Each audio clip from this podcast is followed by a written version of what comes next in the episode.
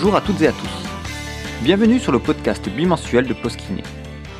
Ici, nous discutons de thérapie pour nos patients au travers d'interviews de thérapeutes, de confrères, de spécialistes ou de chercheurs. Nous échangeons sur leur expérience clinique, leurs travaux de recherche, les sujets d'actualité et l'évolution des connaissances. Ces échanges nous permettront d'améliorer ensemble nos pratiques cliniques. Si le podcast t'intéresse, pense à t'abonner et à lui mettre 5 étoiles sur ta plateforme préférée. Tu peux également le partager autour de toi et sur les réseaux sociaux. Comme beaucoup de kinés, tu es peut-être confronté à des patients qui oublient de faire leurs exercices, ont peur de les réaliser ou les réalisent mal.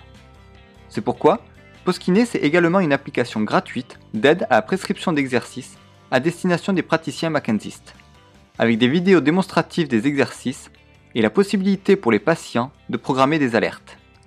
Si toi aussi, tu souhaites impliquer, rassurer et autonomiser tes patients, retrouve toutes les informations sur postkiné.fr. Aujourd'hui, j'ai le plaisir de recevoir Anthony Alimi pour discuter de sa vision du MDT. Bonne écoute. Euh, donc, euh, bonjour Anthony, bienvenue dans le podcast de Postkiné. Bonjour Jonathan, merci de m'inviter. Je suis ravi de t'accueillir aujourd'hui car on va essayer de voir ensemble ce qui pourrait expliquer les changements de douleur, les changements mécaniques que l'on peut objectivement euh, observer lors de nos interventions kiné et notamment de nos interventions euh, MDT. Mais avant de commencer, est-ce que tu pourrais te présenter et nous dire un peu ton parcours et au travers du processus Mackenzie, est-ce que tu en penses? Euh, ouais, alors euh, je m'appelle Anthony Alimi, je suis kiné libéral à Dijon, euh, je suis diplômé depuis 2015 et en plus de ça, je suis également formateur dans le domaine de la prise en charge de la douleur, à la fois en formation continue, à la fois en formation initiale. Euh, je suis membre de deux sociétés savantes, la Société française de, euh, le groupe d'intérêt douleur de la Société française de physiothérapie et euh, la Société de physiothérapie de Bourgogne, où je suis dans les bureaux de chaque société. Et récemment, j'ai rejoint, et il faut que j'en parle parce que du coup, il y a un lien d'intérêt, j'ai rejoint l'équipe de Axomove, le conseil, scientifique, qui est une application qui prescrit des exercices. je ne pense pas que ça entrera en ligne de compte aujourd'hui, mais en tout cas, il fallait que je le signale. Euh, et en ce qui concerne Mackenzie, du coup, je suis formé, mais uniquement à la partie A. Euh, euh, je suis formé à la partie A depuis 2018. Donc j'ai un peu expérimenté. J'ai beaucoup parlé avec le formateur Jean-Philippe, qui est passionné de, de Mackenzie et récemment du modèle discal. Et du coup, j'ai pu apprendre plein de choses avec lui. Et, et voilà un petit peu ce qui m'a amené aujourd'hui ici. D'accord. Ton parcours, tu as fait d'autres formations ou de manière générale, ton parcours Alors, ouais, j'ai fait euh, euh, quelques formations. Alors, j'ai fait des formations de thérapie manuelle pour commencer. Parce que quand je suis sorti de l'école, je voulais un petit peu euh, sentir, je, cherchais un petit peu des compétences en thérapie manuelle que je trouvais que j'avais pas assez appris à l'école. Et donc j'en ai fait deux avec Patrick Leroux et une avec Jean, une avec Patrick Leroux, une avec Jean-Louis Estrade. Et, déjà, un peu là, on avait un petit peu parlé de, Mackenzie, mais euh, du coup, c'était dans, notre point de vue où c'était un. Clairement, il, y disait ils n'étaient pas d'accord. et euh, j'ai fait après ça, j'ai fait des formations euh, plus axées sur, la douleur. Donc, j'ai fait, j'ai eu la chance de faire la formation de Mike Stewart à Nantes et la formation de Mosley à Amsterdam, Explain Pain, qui était bien pour moi à l'époque. Euh, et euh, également, j'ai pu faire encore plusieurs autres formations, comme euh, celle de Lars Marie, celle de Jonas, Jonis, quand on prononce mal son nom. j'ai fait aussi une formation qui, pour moi, a beaucoup aidé à améliorer ma pratique. Et vraiment, je pense que de toutes celles que j'ai faites, c'est la meilleure. C'est la formation d'hypnose de Théo Chomey. qui faut, je, je pense, qui est sous-côté parce que déjà, c'est pas que de l'hypnose.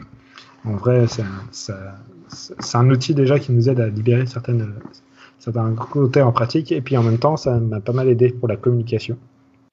Mhm. Et euh, j'ai fait une, grosse partie du tour. Il y a sûrement plein de petits trucs que j'ai oubliés, des, formations en ligne, tout ça. Mais on va pas, va pas présenter ça. D'accord, ok. Et du coup, rapidement, est-ce que tu pourrais nous dire ce qui t'a attiré pour euh, t'intéresser à la méthode McKenzie Eh ben moi, c'est simple, c'est que j'essaie d'être un praticien evidence-based. Et donc, bah, j'ai choisi mes formations en rapport avec ce que je voyais dans l'épreuve.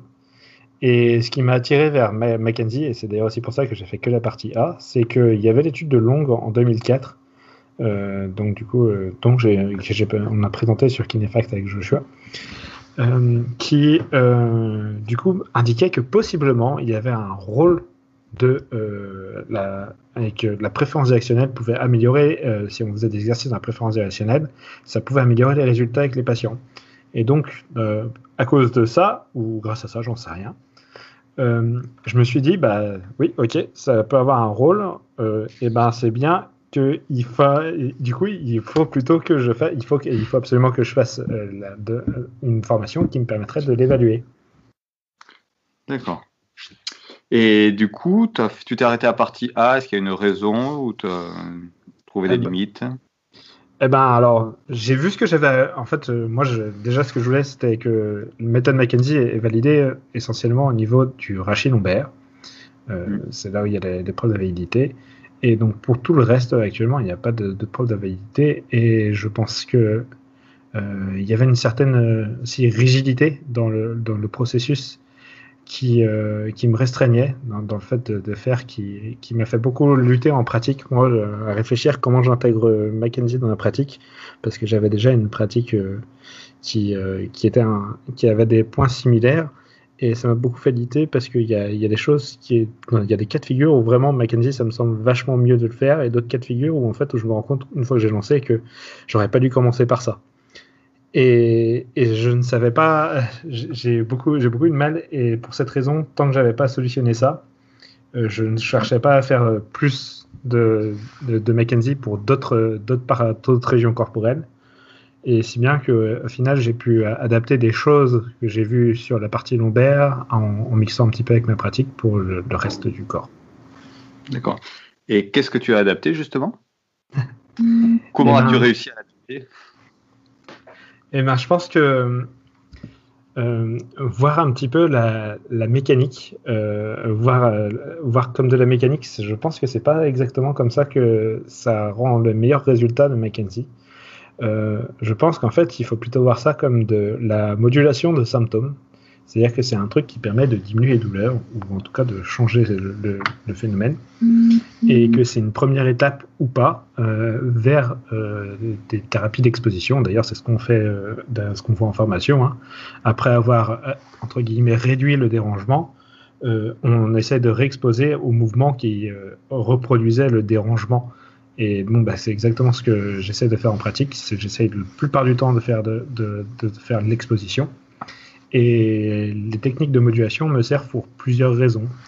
Euh, et, donc c'est ce que je fais, c'est ce que je mets en place, c'est que quand j'ai trouvé ces raisons euh, de faire d'avoir besoin de faire de la modulation de symptômes, comme par exemple euh, j'ai un patient, j'ai besoin de gagner de sa confiance, ou alors que lui-même et le patient il pense pas qu'il peut s'améliorer, bah, ça peut être intéressant de faire de lui montrer que justement on peut diminuer ses douleurs et l'améliorer.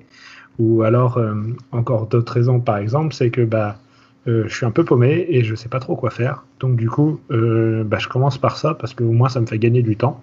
Et c'est l'avantage, c'est qu'on n'est pas trop perdu parce que du coup, on a, un truc qui est vraiment bien défini.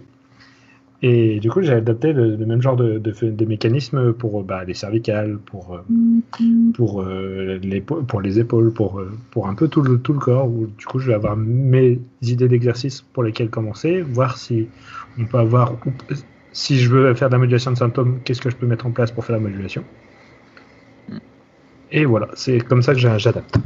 D'accord dans tes propos, on voit beaucoup que tu parles de, la façon de traitement, mais finalement, est-ce que le Mackenzie, alors ça c'est mon avis perso, et moi je m'en sers beaucoup justement pour le bilan, la structure du bilan qui me permet après d'organiser la suite de mon traitement. Comment tu vois ce bilan et comment t'en sers-tu ou qu'est-ce qui te manque un peu dedans? Alors, moi, euh, dans le bilan, je m'en je m'en sers pas tant que ça. Ah, comment on va expliquer C'est pas vrai parce que je m'en sers beaucoup, mais Disons que c'est pas une information qui me semble aussi importante que ce que j'accordais comme importance avant. C'est-à-dire que euh, euh, Je ne cherche pas absolument à trouver toujours une préférence directionnelle chez tous les patients. Je cherche ça seulement si, comme je t'ai dit, la modulation est importante.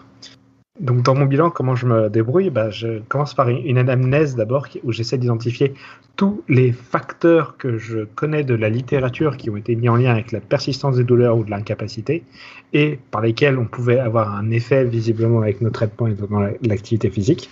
Donc dedans, il y a le catastrophisme, il y a l'auto-efficacité à la douleur, il y a les croyances de peur-évitement, euh, et, donc, c'est en fonction de ces facteurs-là dans mon anamnèse que je vais orienter mon examen clinique derrière. L'examen clinique, il va forcément se comporter, euh, il va forcément comporter un examen neurologique. Euh, non seulement parce que, bah, du coup, une fois que j'ai mon examen neuro, eh ben, je sais si oui ou non. imaginons que plus tard, un peu le patient, il a des, il a des trucs un peu bizarres qui apparaissent eh ben, je fais mon examen neuro à nouveau et je regarde si ça, si si c'est dégradé. Comme ça, si l'examen neuro se dégrade, hop, je renvoie le patient vers un médecin. Et, de la même manière, euh, ça permet aussi au patient d'être, de dire, la vache, il a fait un examen complet, là, je me sens bien rassuré. Et après, ensuite, une fois que j'ai fait ça, euh, c'est là que je vais faire en fonction euh, de ce que je, je vais proposer au patient, ce qu'on peut faire pour lui. Et du coup, j'intègre les mouvements répétés je lui dis, bah, on va chercher un mouvement qui peut vous soulager, comme ça vous pouvez le refaire chez vous. Est-ce que vous voulez qu'on fasse ça? Enfin, du coup, je lui propose toutes les options. Donc, je lui propose de faire de l'exercice pour euh, stimuler les muscles, avoir l'effet anti-inflammatoire. Je lui propose, euh, du coup, euh, des mouvements répétés pour trouver un, mouvement qui le soulage et qui peut refaire chez lui. Je lui propose, je lui dis, bah, du massage, de la thérapie manuelle, en sachant que bah, ça aura des effets à court terme, mais que les autres aussi ont des effets à court terme, en plus d'avoir des effets à long terme. Enfin bref, donc du coup, je laisse le patient choisir. Et pour cette raison, je ne fais pas systématiquement de bilan de McKenzie et donc je ne cherche pas, euh, je ne m'en sers pas forcément comme méthode de raisonnement. D'accord. tu n'utilises pas la trame, tu t'es adapté euh, avec toutes les autres formations, toutes les autres connaissances que tu as pu avoir pour te créer ta propre trame qui te corresponde. Ouais, ouais, et puis c'était aussi un truc que j'ai repéré, c'est que certains patients, en fait, ça les paniquait totalement de faire des mouvements répétés, et notamment des mouvements qui leur faisaient mal, euh, parce qu'on leur disait, bah oui, c'est pas grave. Et bah, du coup, j'ai une patiente, une fois, j'interroge, elle me dit, euh, je lui dis, bah, qu'est-ce que vous, qu'est-ce qui se passe, euh, qu'est-ce que vous pensez? J'ai l'impression que vous n'êtes pas trop rassuré par ce mouvement-là. Fait, bah non, et puis surtout, je comprends pas pourquoi on fait un truc qui, ça me fait mal. Donc du coup, je lui explique pourquoi on peut faire ça. Et euh, je lui demande est-ce que vous voulez qu'on continue quand même ou est-ce que vous voulez qu'on change? Et du coup, elle a voulu qu'on change. Et ben, pour cette raison-là, euh, je voulais absolument avoir une relation euh, patient-partenaire où le patient a le droit de dire un truc et on change si ça lui va pas. Ouais, ok. Ça, finalement, oui, c'est la partie EBP, la partie du, du, patient qui a le droit de, qui a son mot à dire. Ouais, c'est ça, tout à fait. Et ça, tu trouvais pas que on, l'avait dans le, format du, MDT euh, Dans la mesure où il faut absolument écarter une préférence directionnelle avant de faire quoi que ce soit. Euh, et que la préférence directionnelle, ça peut mettre au moins trois séances avant de l'écarter. Euh, et que c'est des mouvements et si en plus euh, c'est on met trois séances c'est en plus c'est des trucs assez horribles pour le patient hein. c'est euh, on fait ça est-ce que ça va mieux maintenant? Non. On refait? Non ça va pas mieux. Refaites-en? Non ça va toujours pas mieux. Refaites-en? Non ça va toujours pas mieux. On augmente la force? Non ça va toujours pas mieux. Ok et eh ben on change de direction. Ça va mieux? Non toujours pas mieux. Non toujours pas mieux. Non toujours. Et c'est assez horrible toutes ces toutes ces tous ces échecs répétés, je pense, pour la confiance et la, du, du patient en le thérapeute, et aussi en sa capacité de guérison. Et c'est pour ça que je voulais absolument que pouvoir intégrer la décision du patient. Et c'est aussi pour ça que je trouve qu'on ne l'a pas spécialement toujours quand on fait la méthode McKenzie. D'accord. Oui, tu trouvais ça un peu long et sur la partie euh, du bilan des mouvements répétés. Ouais, tout à fait. Ok, d'accord. Euh, ok, et ça fait déjà un bon tour sur la méthode McKenzie, un peu de ses limites. Est-ce que tu verrais d'autres choses à dire dessus, que d'autres parties que tu utilises, euh, ou d'autres choses où tu as plus de difficultés à utiliser? Eh ben, euh, moi, s'il y a un truc quand même qui, est intéressant, c'est quand même que bah, c'est une méthode qui, enfin, comme je dis, hein, déjà, on n'est jamais paumé avec. Et c'est un truc que, que j'aime bien dans, cette méthode-là aussi, c'est qu'il euh, y a une, vraie dissociation radioclinique euh, et surtout qui n'est est pas basée sur des tissus, euh, elle n'est pas patho-anatomique, tissu centré. Que le patient il ait une hernie discale ou qu'il ait euh, ce que j'en sais rien, ce que vous voulez, finalement on va toujours faire un examen qui va essayer de s'écarter un petit peu de ça pour vraiment voir ce qu'on peut trouver en, termes de symptômes. Et je pense que ça c'est vachement riche. Et du coup, c'est un truc que j'utilise et qui, en fait, ça va surtout rassurer dans le fait de pouvoir faire ce genre de choses, de faire de la formation. Et ça m'a aussi euh, un petit peu rassuré dans le fait de faire des trucs qui étaient douloureux pour les patients. Et, donc ça, c'est un truc que j'utilise toujours avec l'avis du patient. Est-ce qu'on peut faire des trucs qui sont douloureux? Est-ce que vous voulez essayer ou pas du tout? Mhm. Mais ça, c'est un truc que j'utilise dedans qui, qui, me semble vachement important. Euh, qu'est-ce que et, et justement, euh, en fait, on, on voit on ne sait pas comment la, la, méthode fonctionne, mais il y a mm. peut-être des chances que ça fonctionne un, un peu en partie aussi par, de, par des facteurs psychologiques. Je ne sais pas dans quelle mesure, mais par exemple, quand on dit à un patient, OK, vous pouvez faire ça, on s'en fiche si ça fait mal, l'important c'est de voir ce que ça fait après. Et bien là, le patient, on est en train de lui de changer ses croyances de peur évitement. Par exemple, s'il croit que euh, la douleur, ça veut dire une blessure, mais qu'on est en train de lui dire, bah non, au contraire, là, c'est en train de dire que vous êtes en train de vous améliorer. Là, on est en train de changer ses croyances de peur évitement. Ou alors le mec, on lui dit, bah oui, vous pouvez faire des trucs qui ça fait mal, l'important c'est de voir après, bah, on est peut-être en train d'augmenter son auto-efficacité à la douleur. L'auto-efficacité à la douleur, bah, c'est euh, que les gens ils cochent le questionnaire euh, d'auto-efficacité où ils disent, je peux faire les choses malgré la douleur. D'accord. Bah, justement, tu commençais à intégrer les notions de douleur, qui est un petit peu ta, ce que ton petit dada, euh, vu que tu es formateur dans ce domaine. Mais pour commencer, est-ce que tu pourrais nous définir, nous redéfinir la, douleur exactement? Alors, la douleur, tiens, justement, c'est intéressant. La, douleur, selon l'IASP, euh, l'International Association for the City of Pain, donc l'association internationale pour l'étude de la douleur, c'est une, une, expérience sensorielle et émotionnelle. Donc, il faut absolument qu'il y ait des sensations et que les sensations elles nous soient désagréables ou en tout cas vraiment euh, qu'elles déclenchent une émotion. Euh, associé à ou ressemblant à celle associée à, à une blessure réelle ou potentielle ou, euh, ou décrite en ces termes. Donc c'est-à-dire qu'il n'y a pas spécialement une blessure, par contre il faut absolument qu'il y ait une, il faut absolument qu'il y ait une sensation désagréable. Quand on dit à quelqu'un vous avez mal, pas la personne, la personne, quelqu'un nous dit j'ai mal, la personne, on lui dit en général où ça. Si la personne nous dit j'ai peur, on lui demandera pas où ça.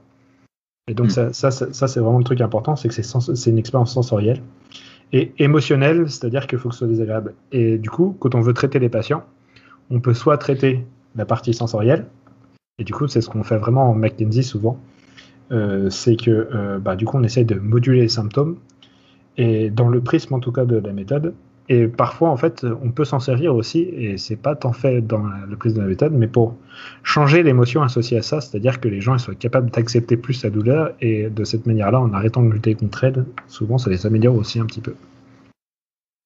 Ok. Et quelle a été l'évolution justement de nos connaissances et quels sont les mécanismes douloureux qu'on connaît actuellement? Les mécanismes douloureux qu'on connaît actuellement, est-ce que tu pourrais préciser un peu ta question euh, quelles sont les sources? Est-ce que les sources, il n'y a que. Euh, alors, c'est l'évolution. C'est pour ça que je commençais avec l'évolution de nos connaissances, où à la base, on parlait que de stimuli externes. Mhm. Et maintenant, je sais que la, douleur, on sait que c'est un système plus complexe, euh, où il y avoir des boucles rétro, enfin, réflexes qui peuvent être engendrés. Euh, du coup, est-ce qu'on on détermine d'autres sources que juste la notion nociceptive externe? Stimuli extérieurs bah euh, ouais, clairement, en fait, il y a plein de plein de cas cliniques. J'ai, je pense, j'ai cette étude où on arrive à induire de la douleur sans absolument techniquement pas induire de nociception. Par exemple, l'histoire avec euh, l'étude de 1991 où ils mettent un casque sur la tête des gens, on leur dit on va vous envoyer une décharge électrique dans la tête. On tourne le bouton et plus les gens, et plus ils tournaient le bouton vers le haut, plus les gens avaient mal. Sauf qu'en fait c'était un casque en plastique et que rien se passait. Ou alors euh, une autre étude qui a été faite avec de l'hypnose, on met les gens dans des, IRM et on vous dit voilà, donc à partir de maintenant vous allez ressentir de la douleur, donc vous direz que vous ressentez de la douleur, voilà, c'est très bien, super. Et ben du coup là, rien que ça, c'était capable de, de, créer de la douleur. Donc effectivement, il n'y a absolument pas besoin de nociception et euh, ça, ça, ça, nécessiterait une bonne, une bonne heure de plus, je pense, pour pouvoir en parler. D'accord. Mais après, rapidement, sinon, parce qu'il y a les. Donc là, on a parlé un peu de nociception, et puis il y a d'origine. Euh, les... Puis il y a tout ce qui est origine inflammatoire chimique, il y a les origines mécaniques, il peut y avoir différentes origines comme ça. Quelles sont les sources autres euh, potentielles de douleur Alors, donc, euh, si je pense que tu veux essayer de me tirer un petit peu vers la classification de la douleur de l'ISP neuropathique, nociceptive et nociplastique. Éventuellement. ouais. C'est une classification que j'utilise pas du tout parce qu'elle a un énorme, énorme, énorme problème. C'est que euh, quand tu prends cette classification-là, eh ben, tu vois les patients, les patients de l'étude dont je t'ai parlé avec le casque de chantier, là, mm. euh, les casques, pas de chantier, pas du tout, mais le casque électrique, euh, et ben, tu le classes dans aucune de ces catégories-là. Parce que dans la douleur nociceptive, tu es censé avoir de la nociception, sauf que là, tu n'en avais pas.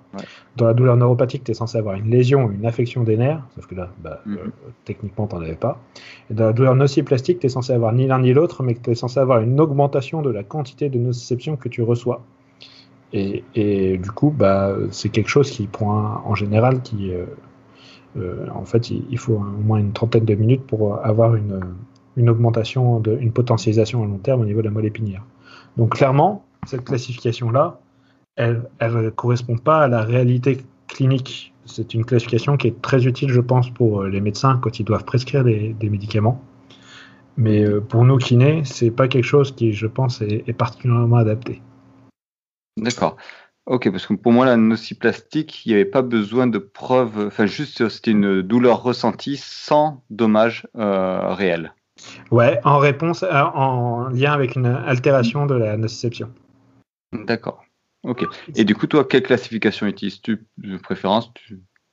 Eh ben, moi, j'utilise une, pas spécialement une classification, j'utilise un cadre clinique où, mhm. en gros, je cherche les facteurs simplement sur lesquels je peux agir chez le patient. Et donc, je n'ai pas spécialement besoin de classifier. Donc, la seule chose que je vais classifier au tout début, c'est est-ce que le patient est pour moi ou pas pour moi? Est-ce qu'il faut que je le renvoie ou pas du tout? Et après, j'identifie des facteurs qui sont présents chez lui. Et j'ai pas spécialement besoin de le ranger dans une case pour le, traiter. Quels sont les facteurs qui sont présents? Est-ce que je vois que, par exemple, euh, il, a, euh, une, une hyperalgésie diffuse, c'est-à-dire qu'il a, un, il a un peu des douleurs un peu partout, euh, un peu partout dans le corps. Ben là, ça va peut-être m'orienter vers plus de l'activité physique qui serait un peu plus générale et du coup maintenue dans le temps. Est-ce que, par exemple, quand il fait faire de l'activité physique, il est un peu, euh, il devient un peu moins sensible euh, ou un peu plus sensible. Bah, S'il devient un peu plus sensible, c'est-à-dire qu'il a une hyperagésie induite par les exercices, ça va totalement changer l'éducation que je vais lui, que je vais lui fournir. Euh, Est-ce qu'il a des attentes positives envers certains traitements? Donc ça, ça va changer mon traitement.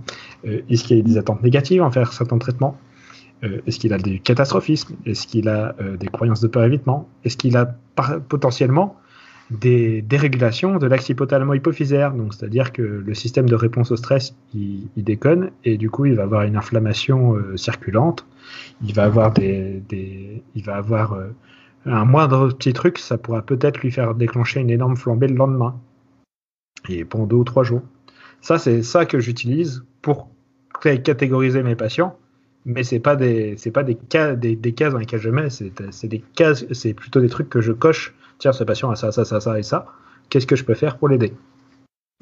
Tu fais finalement, alors si je faisais une analogie avec le MDT qui est très mécanique, qui sont basés non pas comme on le disait tout à l'heure sur l'anatomopathologie, mais sur une réponse mécanique à certains mouvements, toi tu catégorises en fonction d'une réponse à, à un certain type d'origine douloureuse. Un peu, mais en partie, pas que ça du coup. C'est-à-dire que euh, effectivement, la, réponse à, ce que je vais proposer en termes de traitement va changer ma manière d'appliquer le traitement. Si, comme je t'ai dit tout à l'heure, les hyperalgésies induites par l'exercice, ça va changer mes traitements.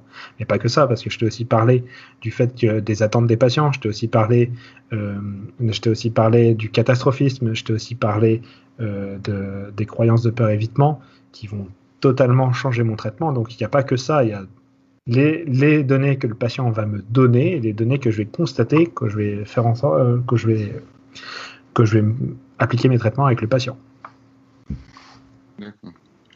Et euh, alors du coup, les facteurs qui, puisque ça, les possibilités d'évolution des douleurs sont très vastes. Qu'est-ce qui permet d'expliquer ces changements soit rapides, qu'on peut obtenir dans une seule séance, comme par exemple la centralisation ou, ou l'intensité de la douleur, ou d'autres qui sont plutôt à moyen ou long terme?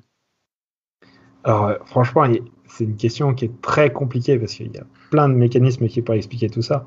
mais je me souviens d'une étude de 2007 qui m'a beaucoup fait penser au mécanisme de centralisation où ils avaient appliqué deux sources de chaleur chez un patient sur sa jambe, au niveau de sa jambe. Et à un moment, ce qu'ils ont fait, c'est qu'ils ont arrêté une source de chaleur. C'était des chaleurs qui induisaient de la douleur. Et au lieu d'avoir euh, une diminution de la douleur, le patient, il a ressenti une augmentation de la douleur dans la zone où la source de chaleur était restée. Donc, possiblement, donc là, il y avait de la nociception qui était dit, possiblement, parfois, quand on verra une centralisation, c'est possible effectivement que ça veut dire qu'il y a une diminution de la nociception, même si la, douleur augmente. Parce que du coup, euh, on a vu que c'est possible de faire ce genre de choses. Ça, ça me fait penser à l'étude de O'Neill, du coup, mais qui n'était pas du tout faite pour ça, où ils ont justement euh, stimulé le disque avec un. Ils voulaient trouver un truc pour cautériser les disques euh, avec de la chaleur, là. Et du coup, ils ont vu que plus ils chauffaient, plus les gens ils avaient mal en, en distalité. Donc ça fait penser un peu à ça, sauf que là, il y a, là, il y a vraiment eu, le, design de l'étude était vraiment fait pour ça. Donc la nociception qui diminue, ça pourrait être une, explication. Mais pas que, parce que du coup, effectivement, euh, il y a un truc qui pourrait faire en sorte que ça, diminue instantanément et que ça dure longtemps. Bah, c'est juste qu'on a créé des attentes chez les patients. Les patients, on leur fait faire des mouvements et du coup, les attentes font que, bah, par effet placebo, ça diminue les douleurs à court terme. Ou alors, encore autre chose, qu'en faisant des mouvements répétés, ça soit assez pour fatiguer un petit peu le patient et créer une hypoagésie du par exercice, c'est-à-dire que l'exercice vient diminuer les douleurs.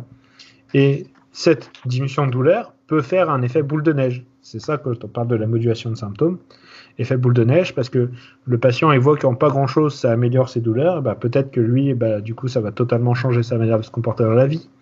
Peut-être que ça va totalement changer sa manière de voir sa douleur. Peut-être que ça va changer beaucoup, beaucoup de choses. Euh, peut-être aussi, euh, encore autre chose, un truc, un changement à court terme, c'est euh, la modulation conditionnée de la douleur. En gros, on a vu un truc, je ne sais pas si tu as déjà vu les bronzés font du ski. À un moment, le, un moment pour traiter les, gens, euh, genre il y en avait une qui se luxait une rotule, pour lui remettre en place, mm. son assistante, elle lui mettait une baffe à, du coup à la, patiente qui venait de se reluxer la rotule. Et eh ben c'était pour l'effet comique, mais ça existe réellement. Quand on a une douleur à un endroit, on peut inhiber une douleur ailleurs. Et donc, euh, imagine maintenant que tu as une légère neuropathie au niveau lombaire et un problème au niveau de ton genou, que tu fais des mouvements répétés qui accentuent ta neuropathie au niveau lombaire, qui, déclenche, qui euh, déclenche une énorme quantité de nociception au niveau lombaire, ça peut être suffisant pour totalement chanter la douleur au niveau du genou. Et donc, du mhm. coup, ça pourrait être un mécanisme qui explique ça. Après, est-ce que ça dure dans le temps? Non. Mais est-ce que, ça, est-ce que la douleur dans le dos pourrait, par, exemple, euh, monopoliser beaucoup plus l'attention de la personne? Bien sûr que oui, oui, ça pourrait. Donc, c'est des choses qui peuvent expliquer ça. En plus de vraiment, on, dit encore, hein, c'est possible vraiment de penser que la nociception qui diminue soit un mécanisme qui explique le changement. Et mm. des facteurs psychologiques aussi dont on a parlé déjà plusieurs fois. Mm. Et, du coup, pour essayer de différencier ces différentes euh, sources d'amélioration, est-ce que tu utilises des bilans particuliers de la douleur? Est-ce que tu utilises des outils spécifiques? Euh, Alors, moi, j'ai pas j'ai pas besoin de différencier les sources d'amélioration, j'ai juste besoin de voir si l'amélioration est durable dans le temps ou pas. Hmm.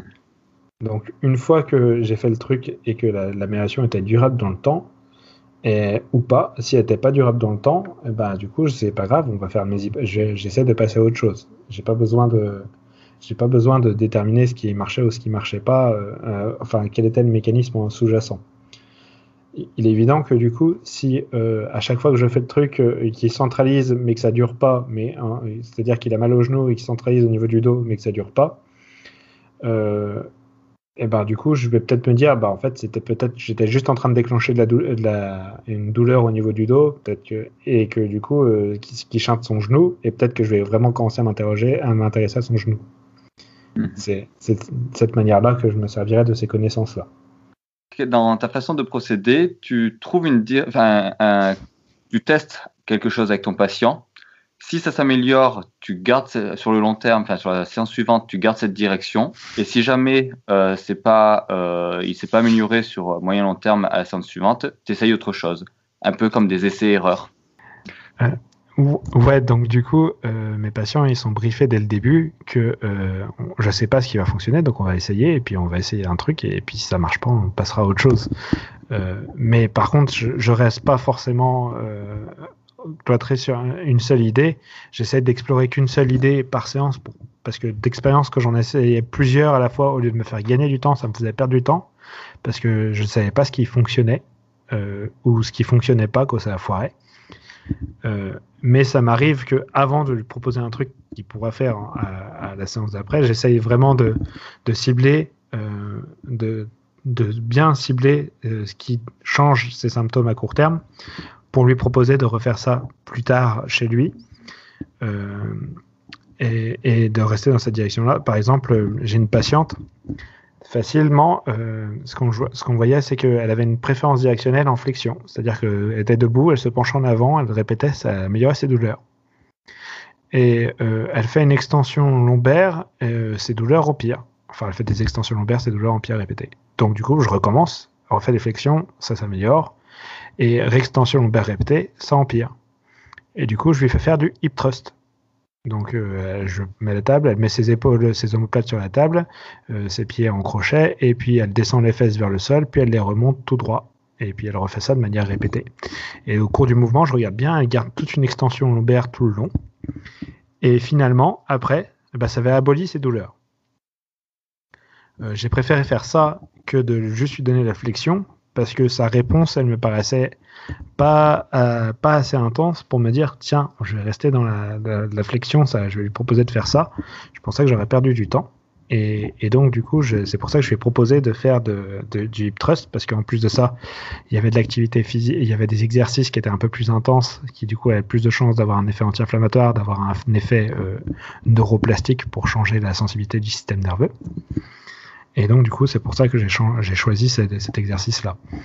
Et, donc, ce, serait difficile de décrire comment ça se passe parce qu'il y, a, plein de situations précises où, bah, par exemple, le patient, il va parfois, euh, je vais le proposer de faire des, et on va trouver que les fausses pompes, les, les McKenzie press up ça l'améliore, mais il a aucun moyen de, euh, de faire ça chez lui euh, au bureau, par exemple, ou bref, il peut pas faire la quantité requise dans la journée.